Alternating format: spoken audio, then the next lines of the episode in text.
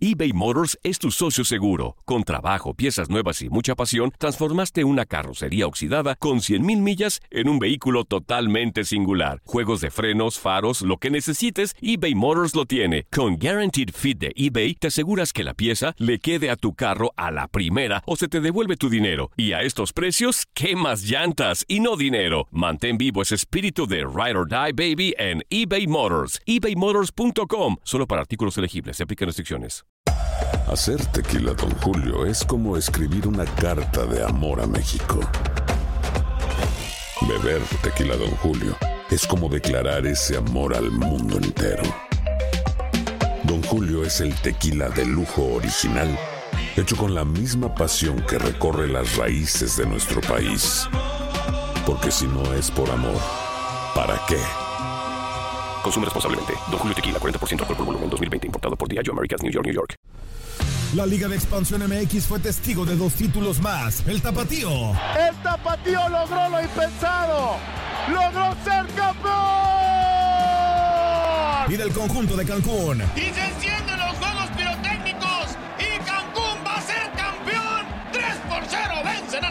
En este 2024 continúa con nosotros y vive tu pasión en la frecuencia donde más fútbol se transmite. Tu DN Radio. Vivimos tu pasión. ¿No se merece tu familia lo mejor? Entonces, ¿por qué no los mejores huevos? Ahora, Egglands Best están disponibles en deliciosas opciones. Huevos clásicos, de gallina libre de jaula y orgánicos de Egglands, que ofrecen un sabor más delicioso y fresco de granja que le encantará a tu familia. En comparación con los huevos ordinarios, Egglands Best contiene la mejor nutrición como 6 veces más vitamina D, 10 veces más vitamina E y el doble de omega 3 y B12. Solo Egglands Best. Mejor sabor, mejor nutrición, mejores huevos. Visita egglandsbest.com para más información. La pasión de los deportes y las notas más relevantes del día, aquí, en lo mejor de tu DN Radio Podcast.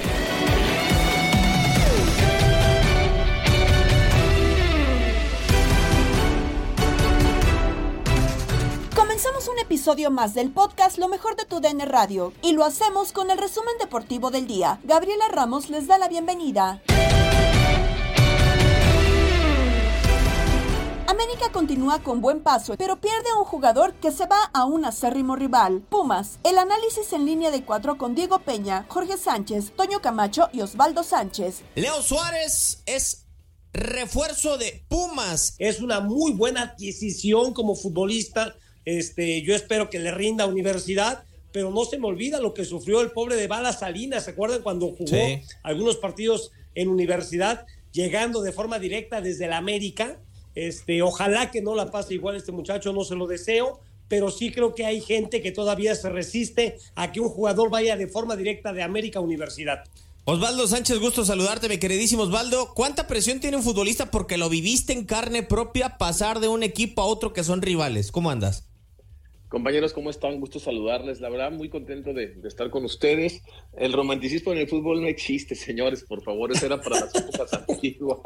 Sí, no, Perdón claro. que sea, que sea tan claro, pero esa es la realidad. Me parece que Puma sale ganando con esta contratación y es muy válido, ¿no? Que si con Leo hablaron en América diciéndole que no tenía cabida para ser indiscutible, pues mejor buscarle una opción. Es un futbolista excepcional que llegó a América cuando no había cuajado, se fue a Santos, terminó reventando, regresó a América y ahora está convertido en un gran jugador. Es un tipo que tiene gran pegada de pierna izquierda y encarador, que busca la línea de fondo. Son de esos jugadores que están en peligro de extinción. Por eso te digo que Puma sale ganando con esta transacción, muchachos. Oye, Osvaldo, ¿pero tú sí crees que en Pumas pueda ser indiscutible? Yo creo que sí, yo creo que sí por su capacidad, si no, no hubiera aceptado el reto de ir a otro equipo, seguramente habló con el técnico, con la directiva y hay buenos planes para él. El, tema es ver en dónde lo pueden colocar, porque a pesar de que es izquierdo, sobre todo jugando a veces como interior o como extremo, pues ahí tienen a- por un costado de ese lado izquierdo, eh, tienen al chino Huerta, ¿no? Que no está jugando a su perfil, pero que de alguna forma tiende a ser protagonista. Habrá que ver si del otro lado cómo le buscan acomodo, pero seguramente será un indiscutible cuando tome ritmo y entienda bien la idea del técnico de Ciudad Universitaria. Y, y- y algo tan simple, Jorge, también tú, Osvaldo y, Diego, a Pumas ahorita lo que le interesa es tener un plantel competitivo, un plantel Claro. que te haga campeón, un plantel que compita. Hoy vuelvo lo mismo. Antes era, es que Pumas no tiene dinero y no puede invertir. Bueno, se trajo a Memo Martínez, trajo Funes Mori, está lesionado, pero se va a recuperar. Piero Quispe, el mismo caso de, de Ali Ávila, estamos hablando de los Suárez. A ver, Pumas se reforzó el ataque gracias a, gracias a que vendió en casi 11 millones, 12 millones a, a Gabriel Fernández, que me parece que fue un asalto de Pumas para, para Cruz Azul. ¿eh? Yo no compraba un jugador de esa forma. A mí me queda la sensación de que, ok, entiendo que la vieja guardia, no, es que viene del América. Pero hay, una gran, hay una, gran, diferencia. No, no, mi Jorge, yo, yo, tú eres de la primera guardia, tú eres de, los, de la actualidad.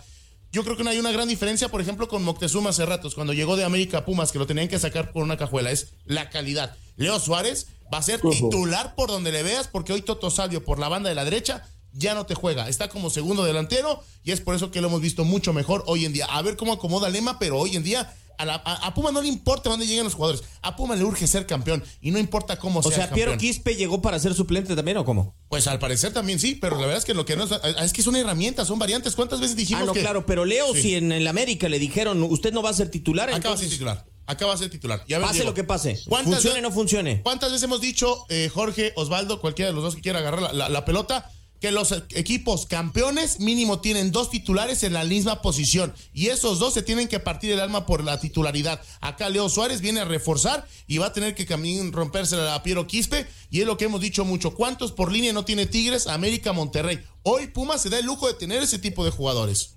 Sí, me gusta Universidad de medio campo hacia adelante. Yo creo que los dos centrales que llegaron son muy buenos. No hubiera dejado salir al Palermo Ortiz. Creo que Ricardo Galindo todavía está verde. Y por las laterales, este, a mí me gusta más Benevendo, por ejemplo, sí. ¿no? Entendiendo que al técnico le gusta más Jesús Rivas.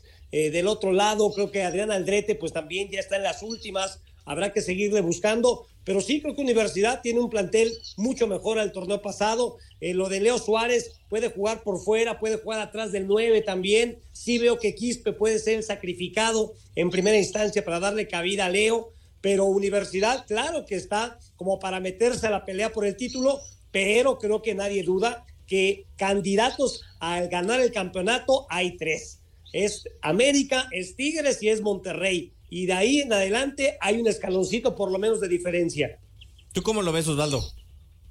Yo creo que va a tener muchas oportunidades de jugar, sobre todo con la desafortunada lesión de Funes Mori. Y más allá de que no sea nueve nominal, bien pudiera caer ahí como segundo nueve, como bien lo dice mi tocayo, ¿no? Y de repente el técnico de Pumas eh, es de los pocos en esta liga mexicana que por fin hace lo que a mí me gusta, jugar con dos nueves. Entonces, es verdad. ¿se acuerdan que antes, antes era una realidad el, el 1-4-4-2 y de repente se volvió de moda 1-4-3-3? ¿Por qué? No sé. Y a veces mandan centros y no hay nadie que lo remate.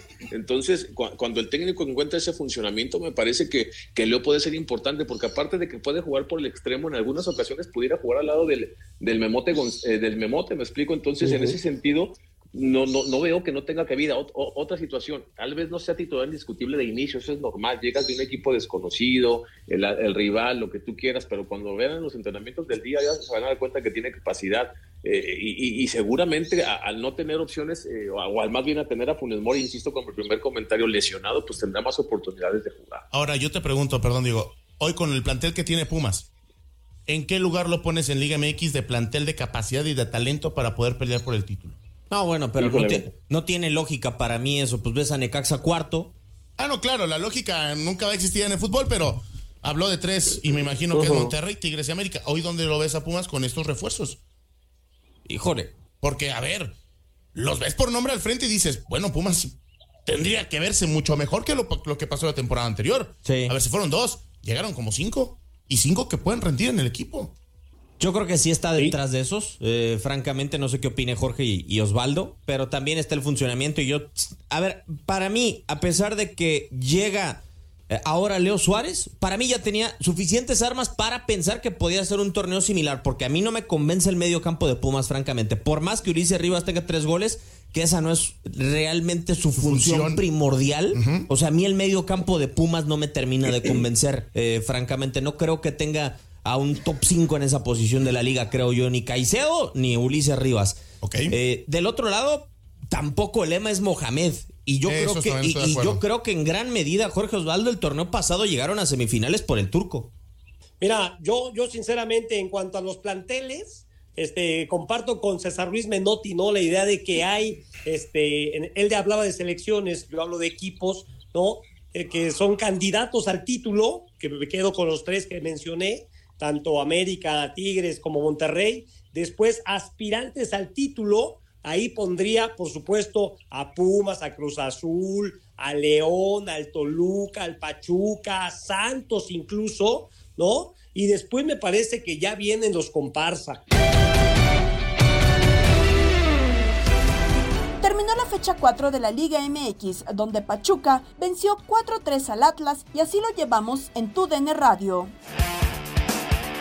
Lo gana Pachuca 4-3 en un duelo muy bueno, Tate. Sí, muy atractivo y de volteretas, ¿no? El Atlas iba ganando dos goles a cero, al 6 Edgar Saldívar, buena jugada de Fulgencio, de Jeremy, también el disparo del Mudo, pega en el poste, contrarremate, gol de Saldívar, viene después al 9 el eh, Mudo, también otra buena jugada por parte del Atlas en la banda de la derecha, tercer gol del Mudo, pero al minuto 16 se equivoca Rivaldo, se la deja Salomón Rondón, pega eh, de larga distancia, vence a Camilo, al 25 consigue su doblete, no marca tiempo también Gadin Santa María le pega primer poste, eh, se equivoca ahí Camilo Vargas y 2 a 2 y antes de irnos al descanso venía Alan Bautista de, de un tiro de esquina al poste más lejano 3 a 2. Segundo tiempo, el Atlas encuentra pues una recompensa que no, no merecía con el gol de Rivaldo Lozano en un buen servicio, entra de palomita y adentro y cuando todo parecía que nos íbamos 3 a 3, una equivocación en tiro de esquina, baja Vaz a un jugador de Pachuca, viene un tiro libre del chiquito y en serie de desvíos la Chofis López pone el 4-3 para que Pachuca tenga sus seis puntos y su segunda victoria del campeonato. Servicio, la peinada, el balón que queda suelto.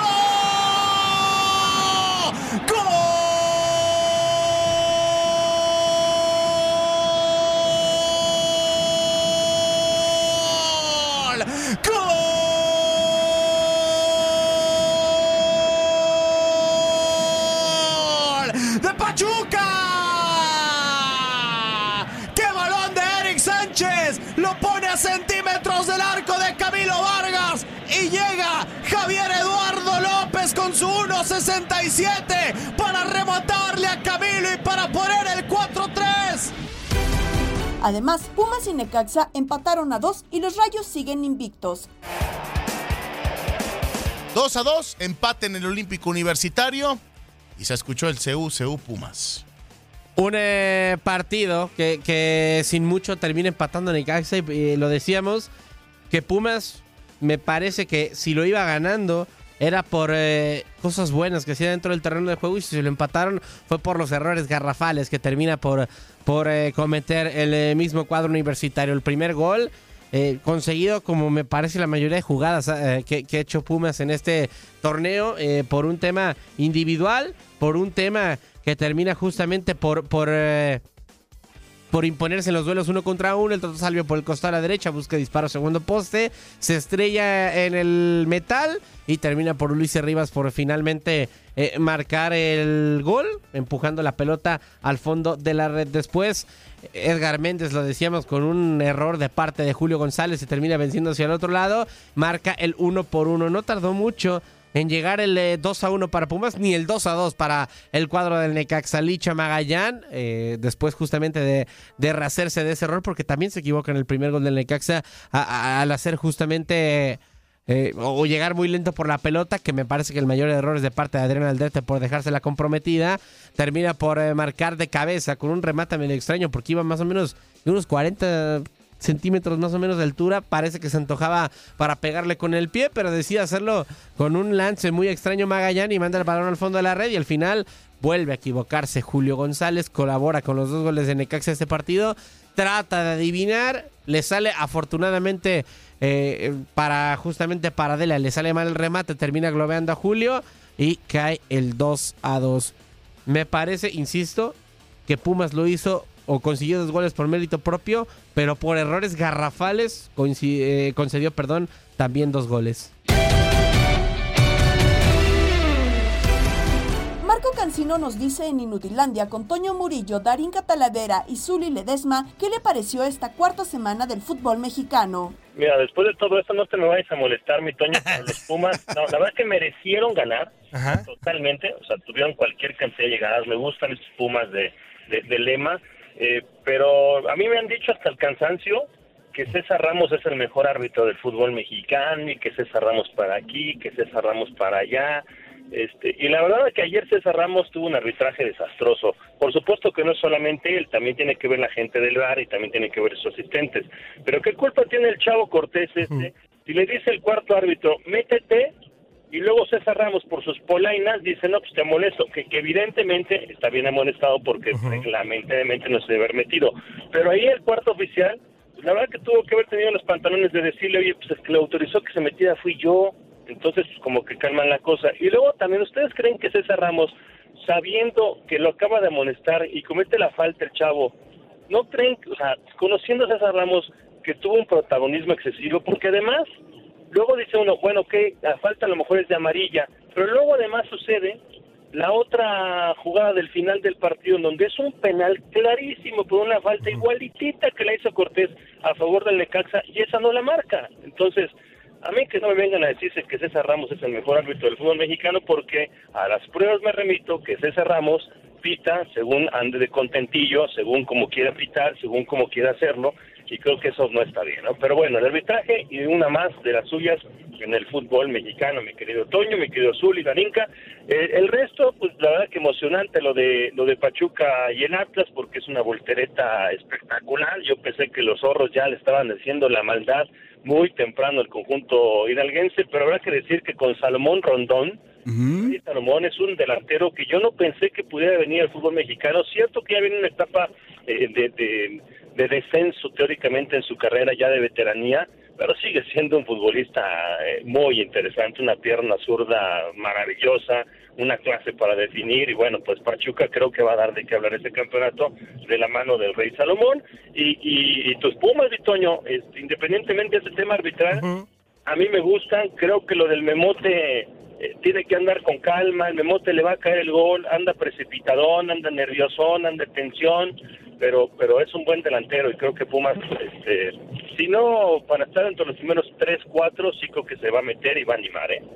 Marco, qué gusto saludarte, muy buenos días. Y con respecto a este partido, mencionas muy bien, ¿no? Guillermo Martínez me parece que es un elemento que tiene el físico necesario para ser un centro delantero, de esos centros delanteros que de repente cuando toman la pelota pueden encarar a cualquiera y por esa fortaleza puede sacar ventaja. Igual en el, en el juego aéreo, ¿no? Creo que de repente, no sé si nosotros igual le exijamos, le exijamos mucho. Yo al menos eh, al Memote sí digo, o sea, mm, tengo mis dudas con él, su, el juego aéreo es, lo fuerte que tiene, es la fortaleza, y de repente como que le hace falta más técnica para combinar, para conducir, para quitarse rivales y sacar, sacar el tiro lo más rápidamente posible y poder sorprender al arquero rival. Pero de que es un buen elemento, yo no tengo duda. Le hace falta sentarse un poco, ¿no? Sí, de acuerdo, Misule. Yo, yo sí le quiero exigir, Misule. Fíjate que sí le quiero exigir porque, porque no hay tantos delanteros mexicanos en nuestra liga que, que tengan una cuota de gol como la que tuvo él el torneo anterior.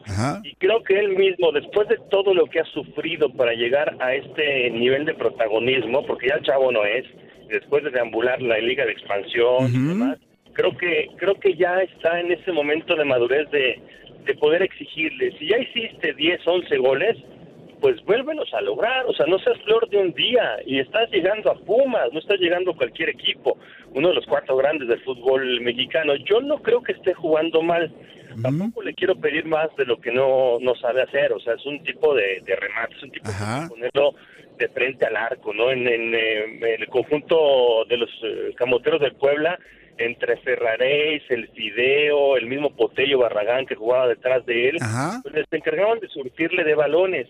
Acá creo que les hace falta un poco más de coordinación, pero creo que en cuanto empieza a meter el primero, la que estuvo ayer cerca del final del partido que saca Unzaín, fue maravillosa del arquero, tú sabes de esto, me maravilloso, pero creo que ya le había pasado contra el Pachuca la jornada anterior, que tuvo una muy parecida a un pase sensacional que le ponen en líneas, la mata muy bien de pecho y define muy parecido a la de ayer.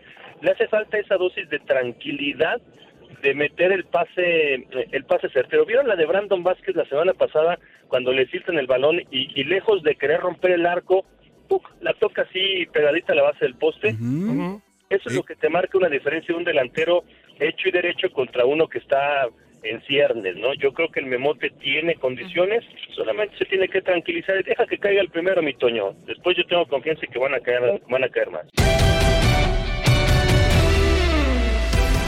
Gilberto Sepúlveda fue operado por fractura en el pómulo. Juan Escobar es jugador oficial de Toluca. Juan Reynoso suena como candidato para dirigir a Bravos. Luis Hamilton llegará a Ferrari. Nos cuenta Max Andalón en Contacto Deportivo. Con las Chivas Rayadas del Guadalajara. Y es que Gilberto El Tiba Sepúlveda fue operado con éxito por una fractura en el pómulo después del choque de cabeza que padeció junto al canterano de Chivas, Mateo Chávez. Así lo dio a conocer el club Guadalajara. Gilberto tuvo una fractura del complejo malar izquierdo, por lo que se realizó una intervención quirúrgica para la reducción de la fractura. Dicho procedimiento se completó satisfactoriamente. El tiempo de vuelta a la competencia estará sujeto a evolución. De acuerdo con medios, su regreso a la actividad sería dentro de dos meses. Así la información con el Tiba Sepúlveda. También nos movemos a Toluca porque el defensa paraguayo Juan Escobar se convirtió oficialmente en nuevo jugador de los Diablos a través de sus redes sociales. El eh, conjunto Escarlata dio a conocer la incorporación de Juan Escobar que se fue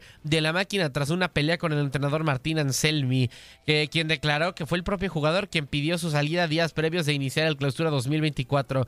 Toluca pudo cerrar el fichaje de Escobar gracias a que se liberó una plaza de extranjero con la salida del brasileño Pedro Raúl al Corinthians. Se trata del quinto refuerzo de los Diablos Rojos para el clausura 2024 tras hacerse de las contrataciones de Alexis Vega, Federico Pereira, Diego Abreu y Antonio Figueroa. De esta manera, Juan Escobar se despide de Cruz Azul como una leyenda tras cuatro años y medio, tiempo en el que disputó 163 partidos, dando 14 goles y 11 asistencias y ganando cinco títulos. La tan ansiada novena en el clausura 2024 tras más de 23 años de sequía sin un título de liga, además de dos campeón de campeones de la Liga MX, una Supercopa de la Liga MX y una Leagues Cup. De acuerdo con declaraciones del representante de Juan Escobar, Elvio Rojas, en una entrevista a Deportes 1, estación de radio de Paraguay, el lateral sudamericano no continuó con la máquina debido a que no se respetó su jerarquía y debió de pelear por el puesto junto a Willy Erdita y a Gonzalo Piovi. Afirmó que tanto el colombiano como el argentino no cuentan ni con la mitad de su nivel. Así las declaraciones de Elvio Rojas. Más información de la Liga MX. En Bravos ya hay rumores de un próximo entrenador y Emanuel Marroquín nos lo cuenta. FC Juárez recién cesó a Diego Mejía como director técnico tras las primeras cuatro jornadas de clausura 2024 y de inmediato comenzó a buscar opciones para relevarlo en el cargo por lo que resta del semestre. En las últimas horas ha tomado fuerza el nombre de Juan Reynoso, quien meses atrás fuera cesado como entrenador de la selección de Perú, donde dejó al equipo en la última posición de la tabla rumbo al Mundial 2026.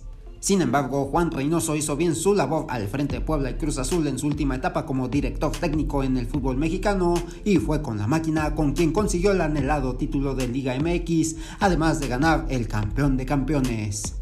Bravo sería el tercer equipo del máximo circuito de fútbol mexicano que Juan Reynoso dirija, luego de que como jugador también ganara un título de liga en México en 1997. Asimismo, de acuerdo con información de Miquel Aguirre para TUDN, FC Juárez también ha hablado con Gabriel Caballero y Ricardo Antonio Lavolpe como posibles relevos en el banquillo del equipo, pero es el peruano el que está más cerca de llegar a la escuadra de Ciudad Juárez.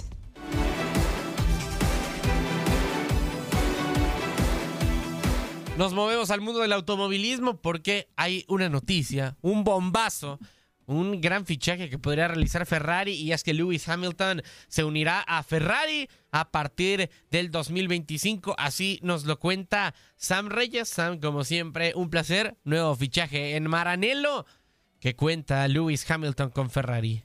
Querido Max, qué gusto me da saludarte. Pues hoy nos levantamos con una noticia que está impactando a toda la Fórmula 1 y no nada más a la Fórmula 1, sino al deporte motor internacional, porque el mismo Patricio Ward incluso subió un tuit en el que estaba diciendo que tiene que checar que no sea ese primero de abril, el día de las bromas clásicas, porque la verdad hay que decirlo, el que Lewis Hamilton se vaya a Ferrari es algo que mucha gente no estaba previendo y que esta noticia que se está dando por varios medios fidedignos, eh, pues deja perfectamente claro que los contratos no duran para siempre en la Fórmula 1 y se pueden romper en cualquier momento por cualquier circunstancia. Lewis Hamilton había firmado un contrato por 100 millones de euros para 2024 y 2025. De acuerdo a lo que están diciendo en Sky News, es que a partir de la temporada 2025 Lewis Hamilton estaría corriendo para Ferrari y esto es muy importante porque Sky News también estuvo haciendo muchas entrevistas con algunos expilotos y por ejemplo le preguntan a Damon Hill qué es lo que piensa acerca de este movimiento y Damon dice que hay muchísimos pilotos que sueñan con vestir de rojo y para Lewis Hamilton era importante el primero poder llegar a esa escudería y después que por lo menos lo haya intentado en su momento, ¿no? Por otro lado, ¿quién sería el perdedor en esta ecuación? Bueno, sería Carlos Sainz porque pues el hecho de que él había pedido un contrato multianual, por lo menos quería dos años para quedarse en la escudería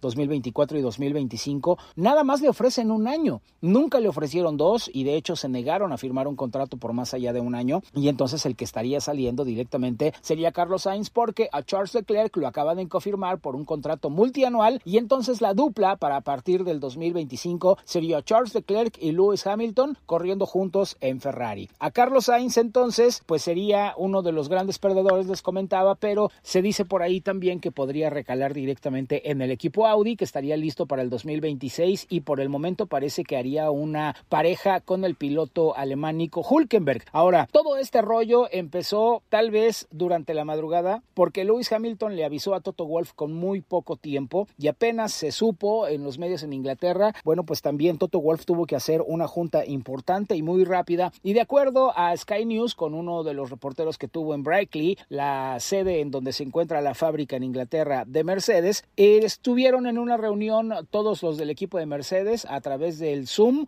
que tuvieron con Toto Wolf, quien tuvo que anunciarles que Lewis Hamilton estaría yéndose a partir de la próxima temporada y que ya no estaría con ellos en 2025. Esto va a enrarecer muchísimo las cosas porque, bueno, pues naturalmente ahora van a tener que cuidar mucho la información que le van a estar compartiendo directamente a Carlos Sainz de parte de Ferrari y a Lewis Hamilton de parte de Mercedes. Hay que recordar que Lewis Hamilton tiene 332 grandes premios, de los cuales 104 de ellos fueron pole position, 103 se convirtieron en victorias y llegar a Ferrari sería el tercer equipo el que llegaría el piloto inglés después de haber pasado por McLaren y ahora con Mercedes. Ahora, ¿es un riesgo irse a Ferrari? Bueno, pues de acuerdo a lo que hemos visto en las competencias de los últimos años, en donde Red Bull ha sido el campeón, pues queda perfectamente claro que parece que el único equipo que le puede dar un poco de batalla directamente a Red Bull es justamente Ferrari, tomando en consideración que el único equipo que ganó no siendo Red Bull durante la temporada pasada fue justamente Ferrari y lo hicieron con Carlos Sainz. Así que esta sería una buena posibilidad para el piloto inglés de poder tratar de buscar ese octavo campeonato que tanto ansía y que veremos qué es lo que va a suceder para esa próxima temporada. Por lo pronto, ha sido un tema de tendencia con más de medio millón de mensajes. Imagínense la tendencia que se ha convertido ya a nivel mundial. Esto de la noticia del movimiento de Lewis Hamilton de Mercedes a Ferrari para la temporada 2025.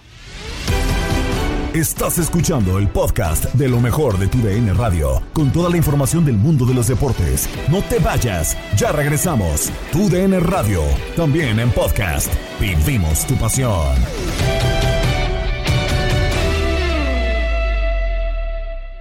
eBay Motors es tu socio seguro. Con trabajo, piezas nuevas y mucha pasión, transformaste una carrocería oxidada con 100.000 millas en un vehículo totalmente singular. Juegos de frenos, faros, lo que necesites, eBay Motors lo tiene. Con Guaranteed Fit de eBay, te aseguras que la pieza le quede a tu carro a la primera o se te devuelve tu dinero. Y a estos precios, ¿qué más llantas y no dinero? Mantén vivo ese espíritu de Ride or Die Baby en eBay Motors. ebaymotors.com. Solo para artículos elegibles. Se aplican restricciones.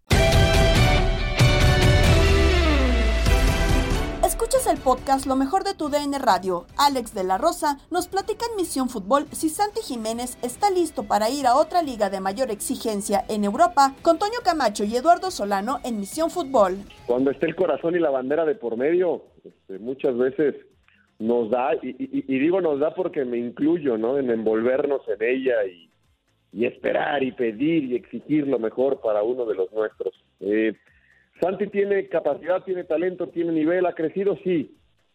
Después, si el Madrid en algún momento, este, no, trabajó los nombres de Haaland, Mbappé, ahora Bellingham, este, Santi realmente pertenece a, a- a ese, eh, está en ese escalón, pertenece y se sienta en esa mesa, porque al Madrid no llegan para, ay, a ver, este, pues trae este este para que juegue 15 minutos, ¿no? No, no, el Madrid normalmente ficha pensando en que con el tiempo o que de inmediato pueden ser titulares.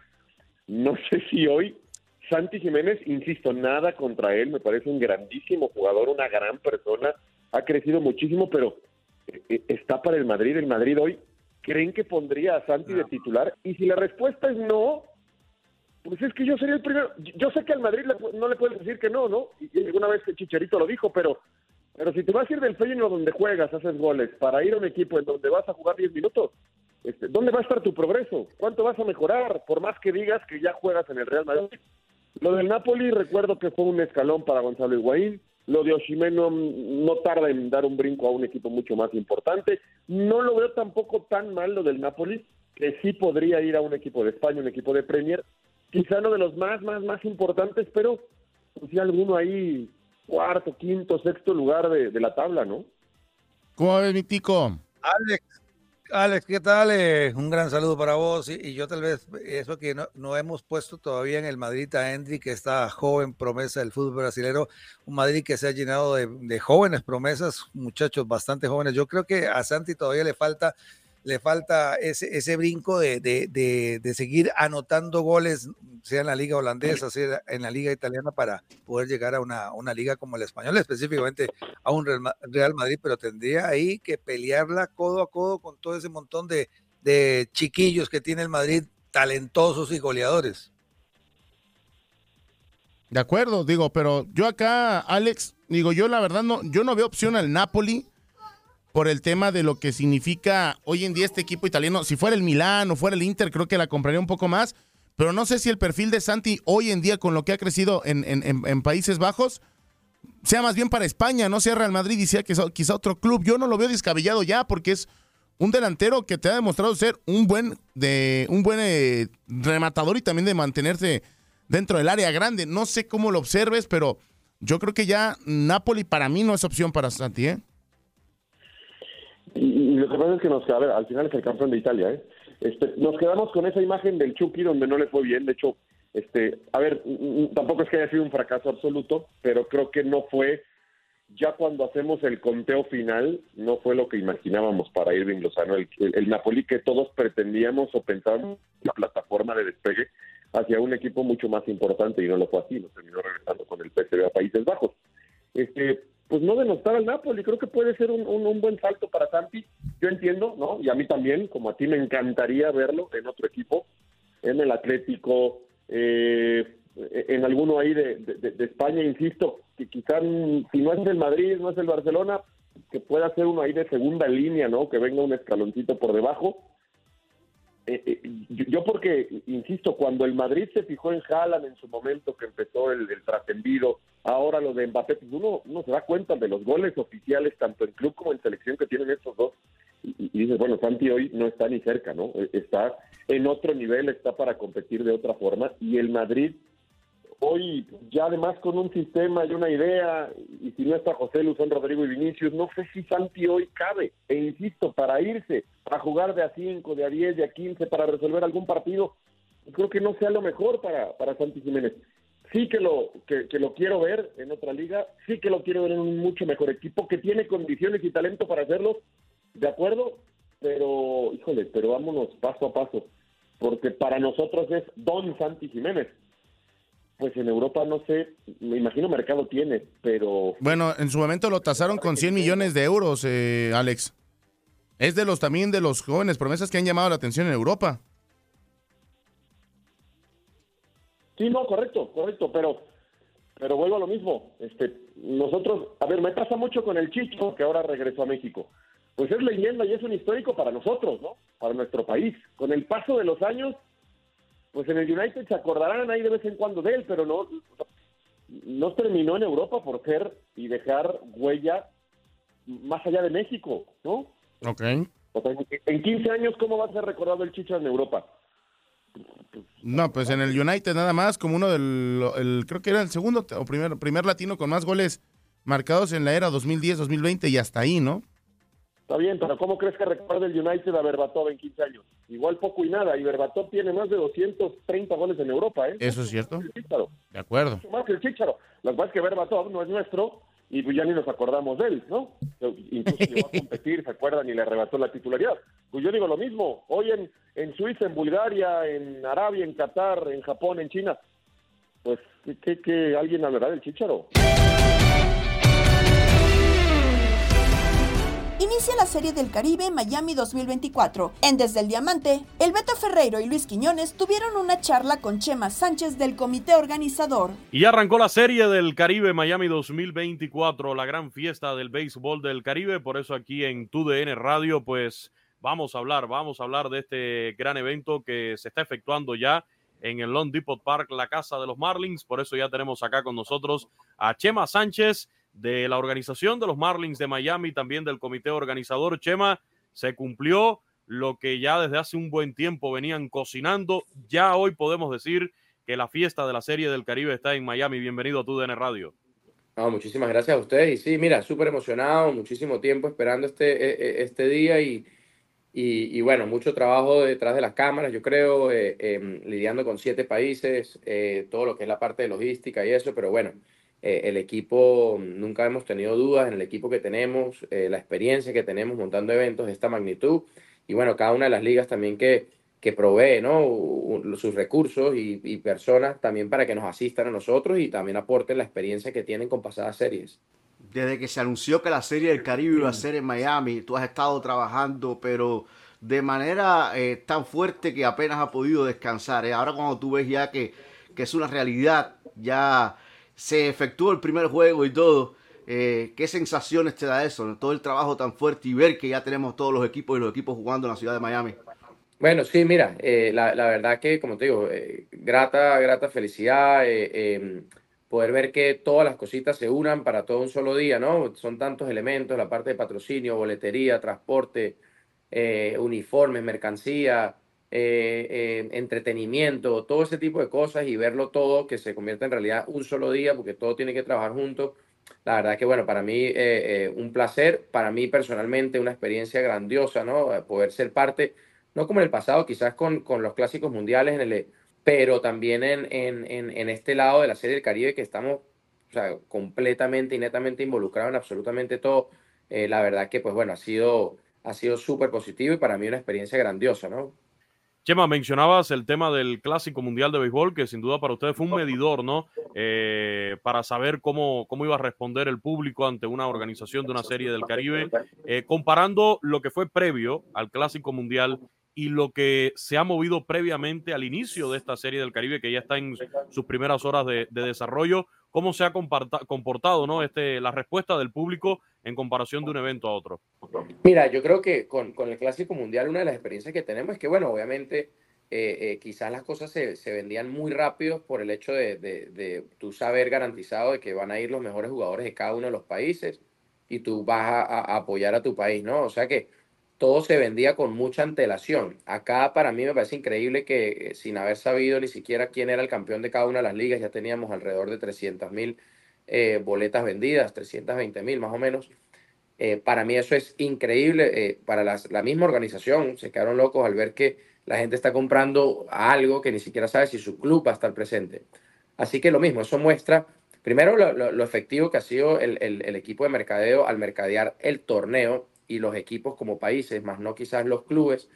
Eh, pero bueno, ahora que vimos los últimos, por ejemplo, las últimas coronaciones, eh, los últimos eh, torneos de Licey que ganara o Tiburones de la Guaira, hemos visto esa, esa alza, por lo menos de esos países, increíblemente en los últimos dos días.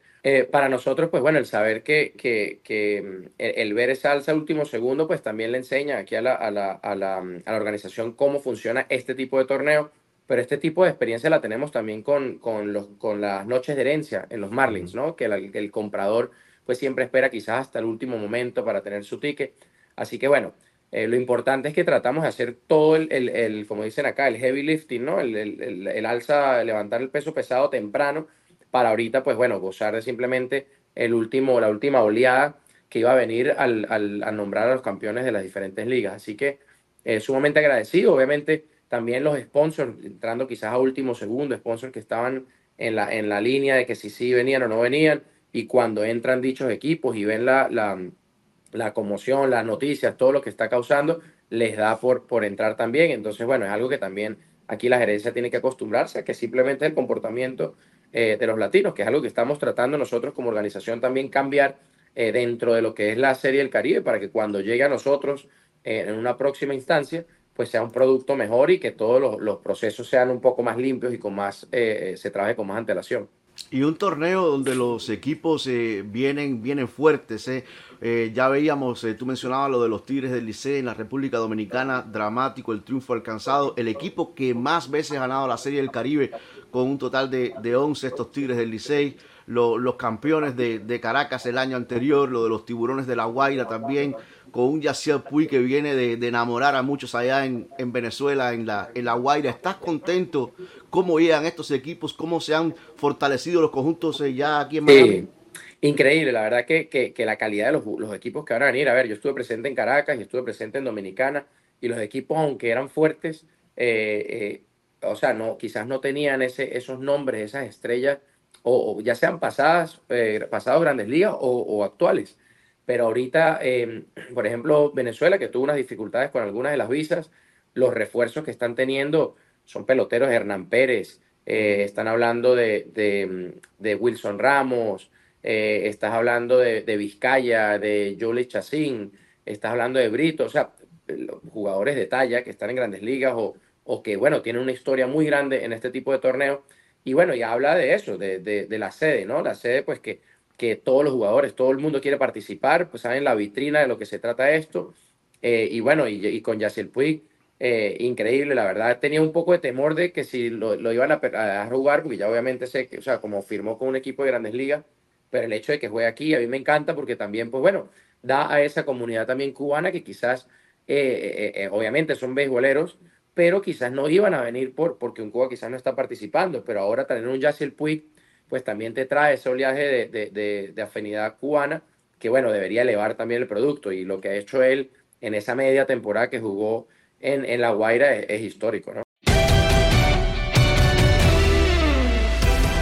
En el vestidor hay más detalles de este evento que nos comparte el Beto Ferreiro con Jorge Rubio y Eduardo Leal. Representación con los naranjeros que se quedaron con la Liga del, eh, del Pacífico, ¿no? En el cierre del año pasado.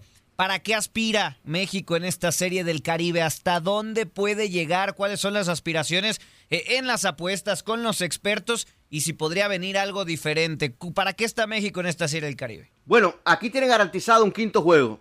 El famoso quinto juego. Aquí sí, aquí, sí, se consigue. Aquí, viene. Que la verdad es que Quiñones siempre nos, nos reclama eso. Dice, no, hombre, que, en el béisbol siempre hay quito partido, no como en el fútbol. sí, sí, sí. Bueno, no, no, el equipo viene eh, fortalecido, eh, los refuerzos muy buenos. Eh, principalmente en el tema del picheo abridor y, de relevo. Es decir, si bien los Tigres del Licey son favoritos y las y los, los Leones de la Guaira, los Tiburones de la Guaira, los Tigres del Licey, una cantidad de animales tremendos. Y, son favoritos los, naranjeros de Hermosillo. Cuidado con eso. Porque México, hay una cosa. ¿eh? México toma la Serie del Caribe bien en serio. México no es de esos países que va a la Serie del Caribe a participar. México va a la Serie del Caribe con las intenciones de ganar. Es decir, y, se le ha dado muchísimas veces. ¿eh? Eh, México yo creo que sí, que, está para grandes cosas. No hay, no hay rival aquí pequeño, porque el propio Curazao tú te pones a analizar este conjunto y tiene una cantidad de jugadores con experiencia en grandes ligas. Es una, es una alineación que te encuentras ahí a Didi Gregorios, el ex torpedero de los Yankees. Te encuentras a Profar, te encuentras a Scoop, eh, te encuentras a Valentín, eh, Bernadina. Son jugadores con muchísima experiencia, jugadores que han brillado. Y muchos de ellos en eh, Anderton Simmons, torpedero. Muchos de ellos han brillado en grandes ligas. Así que Curazao es otro de esos países que usted no puede mirar de reojo. El propio Nicaragua, que hoy perdieron, como te decía, 5 a 2 ante Puerto Rico, los criollos de Caguas de Puerto Rico. Nicaragua tiene a 15 jugadores que estuvieron en el Clásico Mundial de Béisbol. Así que es difícil de, pronosticar, seleccionar y decir, bueno, esta de todas, todo este va a ser el favorito. Eh, pero vamos a ver, vamos a ver lo que, lo que ocurre. Son tres juegos diarios, ¿eh? Siempre. La de 10 eh, y media, 3 y media y al final eh, 8 y 30. Entonces, son siete equipos, un equipo estará descansando cada día y al final de que se enfrenten todos los conjuntos, el primero chocará con el cuarto ubicado, el segundo con el tercero, esas serán las semifinales y los ganadores van por el primer lugar y los perdedores por ese juego que nadie quiere efectuar por el, por el tercer puesto. Eso en todos Así los que, deportes. Tremenda fiesta. Nos despedimos con locura. Octavio Rivero, Darín Catalavera y Jorge Rubio nos presentan datos de lo que dejó la jornada 4 de la Liga MX. Es cumpleaños de Cristian Chaco Jiménez, Gabriel Batistuta y Oscar Conejo Pérez. Tal día como hoy, New England gana el Super Bowl 38, Tom Brady se retira en dos ocasiones y Rafa Nadal gana su primera Australian Open. Sin dejar caer una sola gota de pintura que no sea. ¿Qué es eso? El dato random. Seú, Seú. Pumas. Eh, me gusta la de mis chivas. Bueno, vamos al dato random. Ya lo perdí. Ahí está. Dato random. El leak. Ahora soy el leak en la escaleta. Muy bien. Se marcaron 31 goles esta jornada 4 que duró dos semanas. Es hasta el momento la más. ¿A poco duró dos semanas? ya? Es la más goleadora del torneo. Pues sí, en dos semanas, como no. Con un promedio de 3.44 goles. 3.44 goles por partido. Pumas. Esta jornada se anotó un gol cada 26 minutos. En la jornada 3, la media fue de gol cada 32 minutos, mientras que en la jornada 1 y 2 se cantó gol cada 42. ¿42 qué? Minuto. Gracias. Ah, de los 94 goles que se marcaron en estas primeras fechas, 43 fueron obra de jugadores nacionales, 13 anotados por argentinos, 16 por uruguayos, 5 por colombianos, síguele con el besito, y 4 Era por Darinka, españoles y qué brasileños. grosero. Qué grosera eres, Darinka. Bueno. En el primer tiempo, en el, en el- en el primer tiempo se han anotado 31 goles, el 41% de los tantos, mientras que el segundo la cifra llegó a los 54 goles, es decir, el 58% de las anotaciones en lo que llevamos de este torneo. Qué maravilla y qué estadísticas de la producción. Los Minions. Bien, los Minions. bien. Hoy celebramos al niño del pastel. ¡Feliz cumpleaños te deseamos porque en locura estamos!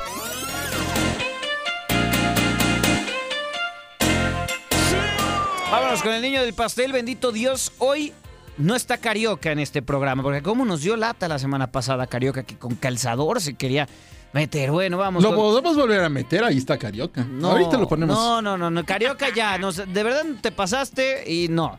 En 1969 nace en Santa Fe, Argentina, el exdelantero y segundo máximo goleador en la historia de la selección argentina, Gabriel Omar Batistuta, uno de las unos de uno de los delanteros más letales de la historia. Anotó 320 goles en clubes, mundialista en el 94, 98 y 2002. Campeón con River y la Roma, dos veces campeón de América. En 1973 nace otra leyenda del fútbol, el portero mexicano Oscar El Conejo Pérez, campeón con Cruz Azul en el 97 y con Pachuca en el 2016. Tres veces campeón de la Copa Oro con México, jugó los mundiales del 98, 2002 y 2010 y está cumpliendo 51 años. En 1981 nació en Resistencia Argentina Cristian El Chaco Jiménez, exfutbolista surgido de Boca Juniors, llegó a México para jugar con Veracruz, pasó por América, Pachuca y Cruz Azul, campeón con Boca de dos ligas, dos Copas Libertadores y una Copa Intercontinental, campeón en México con Pachuca de una liga y la Copa Sudamericana. Y además nos dejó al Chaquito. Sí. Co- Nació en Resistencia, ¿cómo habrá nacido? No, no, por favor. No, no, no me quiero salir de aquí, no. Eh, eh. Máquina, máquina. eh, eh. Sí, qué mal. Bueno, ay, llegó el momento de ponernos coquettes. Nos vamos a poner Ah, coquette porque en ¿más? 1994 nace en Cheshire, en Cheshire, Inglaterra. El cantante Harry Styles comenzó su carrera en The X Factor Reino Unido, del cual quedó en tercer lugar. Se integró a One Direction y logró éxito en todo el mundo. En 2017 se lanzó como solista, ha ganado un Grammy y dos premios Brit. Está cumpliendo 30 años. Ya nos estamos Ya, haciendo saqué. viejos. Pausa y volvemos, no le cambie.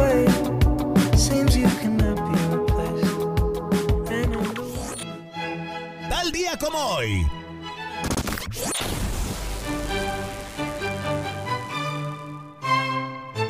Tal Day Like Today. Bueno, con Sir Bayo Octavio Rivero. En el 2004, Tom Brady gana su segundo de siete anillos de campeón de la NFL en el Super Bowl 38 jugando en Houston. Los Patriotas derrotaron 32 a 29 a Carolina Panthers. Brady lanza para 353 yardas y tres pases de anotación para ganar también el MVP del partido. Normal. Normal. En el 2009, el tenista español Rafael Nadal gana por primera vez el Australian Open luego de derrotar en la final en cuarto, en cuatro sets a Roger Federer. Normal. Era apenas el quinto Grand Slam para el tenista mallorquín. Normal. En el 2022, Tom Brady anuncia su retiro de la NFL. Lo anunció, pero ese retiro duró solo 40 días. Después se divorció, se arrepintió y regresó para una última campaña con Tampa Bay. Y ya en el 2023. También un primero de febrero anunció su retiro definitivo de los emparrillados y hasta el momento todavía sigue retirado. Ya veremos qué pasa después, Rubio. Sí, señor. Bueno, y en 1994 la banda norteamericana Green Day publica su tercer disco, Dookie, uno de los más aclamados del rock punk de todos los tiempos, ganador del Grammy como mejor álbum de rock en 1995. Está en la lista de los mejores 500 discos de todos los tiempos. Oh, bueno, está corta la lista. Y vendió 20 millones de copias en todo, todo, todo el mundo. Recuerda que el podcast Lo mejor de tu DN Radio está en la app Euforia. Saludos de Gabriela Ramos. Has quedado bien informado en el ámbito deportivo. Esto fue el podcast, lo mejor de tu DN Radio. Te invitamos a seguirnos, escríbenos y deja tus comentarios en nuestras redes sociales, arroba tu DN Radio, en Twitter y Facebook.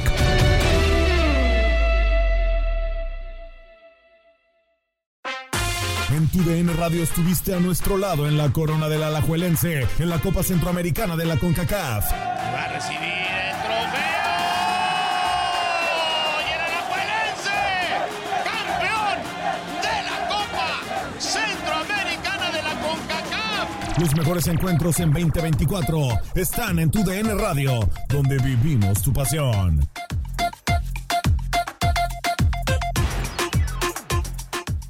¿No se merece tu familia lo mejor? Entonces, ¿por qué no los mejores huevos? Ahora, Egglands Best están disponibles en deliciosas opciones. Huevos clásicos, de gallina libre de jaula y orgánicos de Egglands, que ofrecen un sabor más delicioso y fresco de granja que le encantará a tu familia. En comparación con los huevos ordinarios, Egglands Best contiene la mejor nutrición como 6 veces más vitamina D, 10 veces más vitamina E y el doble de omega 3 y B12. Solo Egglands Best. Mejor sabor, mejor nutrición, mejores huevos. Visita egglandsbest.com para más información. Life's better with American Family Insurance because our home policies help protect your dreams and come with peace of mind. Save up to 25% by bundling home, auto, and life. American Family Insurance. Get a quote, find an agent at amfam.com. Products not available in every state. Discounts may not apply to all coverages on an auto or home policy. Discounts do not apply to life insurance policies. Visit amfam.com to learn how discounts may apply to you. American Family Mutual Insurance Company SI and its operating companies American Family Life Insurance Company 6000 American Parkway, Madison, Wisconsin. ¿Quieres regalar más que flores este Día de las Madres? The Home Depot te da una idea. Pasa más tiempo con mamá plantando flores coloridas, con macetas y tierra de primera calidad para realzar su jardín. Así sentirá que es su día todos los días. Llévate tierra para macetas Bigoro por solo $8.97 y crece plantas fuertes y saludables dentro y fuera de casa. Recoge en tienda y sigue cultivando más momentos con mamá en The Home Depot. Haces más, logras más. Más detalles en homedepot.com diagonal delivery.